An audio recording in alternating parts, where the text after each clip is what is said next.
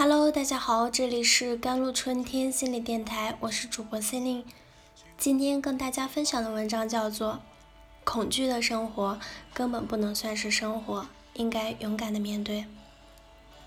美剧《绝望的主妇》里有一句台词，一直深深烙印在我的脑海里：恐惧的生活根本不能算是生活，总有一些人勇于面对他们的恐惧。但总有一些人会选择逃避，所以希望在听完这篇文章后，不会再选择逃避啦。前段时间，易军给我发信息，问我实习的投行公司中国分部最近招不招人，他想找份工作。他告诉我，他最近在跟子琪闹离婚，因为他在外面养着的那个女人给他打电话逼宫了。小三在电话那头对易军说：“之前我还以为你不知道我和他事儿呢，没想到你早就知道了。那我也不怕开门见山的说吧。一个星期，他回家跟你睡几天，在我这睡几天，你心里应该有数吧？之前睁一只眼闭一只眼就算了，可这次小三居然都直接打电话来了，易军哪能受得了这样的欺负？”所以电话一挂，他转头就和子琪闹了起来。回头我说说他，你也别闹了，你不睡我还要睡呢。可他没想到，他居然这么轻描淡写的说了几句，然后把被角藏好，打算重新睡过去。唐子琪，你对得起我吗？有完没完？那你想怎样？你想离婚吗？你敢离吗？陈玉金，我告诉你，你只要现在告诉我你真的想要离婚，我可以马上跟你离，别给脸不要脸。当他问出那句“你敢离的吗”的时候，义军浑身颤抖着，一个字都说不出来。是啊，他说的没错，他不敢离。他要是敢离，就不至于早知道他在外面经常。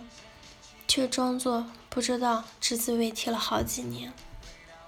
义军大学还没毕业就和子琪扯证了，毕业没多久就把酒席给办了。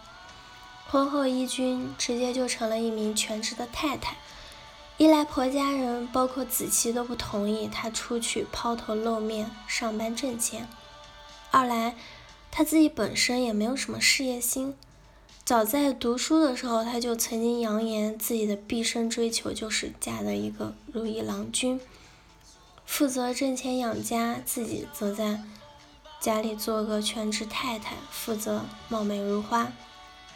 子琪很厉害，特别会花钱，本身家底也厚，在物质方面自然是不会亏待他的，所以每个月都会有一笔丰厚的生活费打到女方的账上。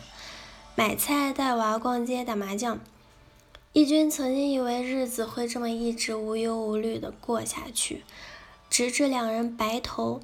可就在坐月子的时候，他发现男方出轨了，但是他却没敢说，因为他发现那笔每个月准时到账的生活费，竟然成了他所有安全感的来源。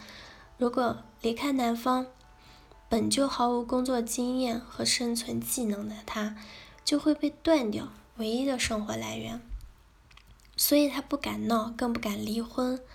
他开始安慰自己，只要他不把三儿带回家，他可以慢慢的接受这段有名无分的婚姻。这一忍，便是四年。跟我诉说完婚姻里遭遇的不幸后，义军说了一句让我颇感唏嘘的话，他说。他这么做怎么对得起我？其实说句不太好听的，在我看来，比子期对不起他更可怕的是，这几年来，他自己又何曾对得起自己呢？从依靠到依赖，最后变成了依附。其实，在这个整个过程中，他完全有机会去提升自己，避免自己走到今时今日这个进退不得的地步，可他并没有。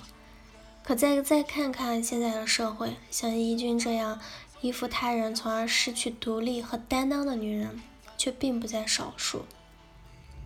我并不是在鼓吹女人都应该成为职场、职业中的女强人，也无任何意向认为家庭主妇就没有丝毫价值，甚至是低人一等，而是无论处于什么社会、什么年代、什么情况，作为一个女人，职场女性也好，全职太太也罢，你都不应该失去独立的能力，以及那份对自己的责任和担当。而应该在任何时候都具备一技之长以及独立的筹码。你可以有柔软的一面，但绝对不应该有懦弱的思想。也可以寻求令你心安的依靠，但绝不应该变成对他的依赖。我最欣赏这样的女人是：她愿进三尺厨房，又能驰骋职场。他可温柔如水，却不失骨子里的坚强。面对挫折可以哭一场，也可笑着面对人间沧桑。而无论何时何地何种情况，他都不会让自己失去独立站立的从容姿态。好了，以上就是今天的节目内容了。咨询请加微信公众号 “jlct 幺零零幺”或者添加我的手机微信号幺三八二二七幺八九九五。我是 C e l i n e 我们下期节目再见。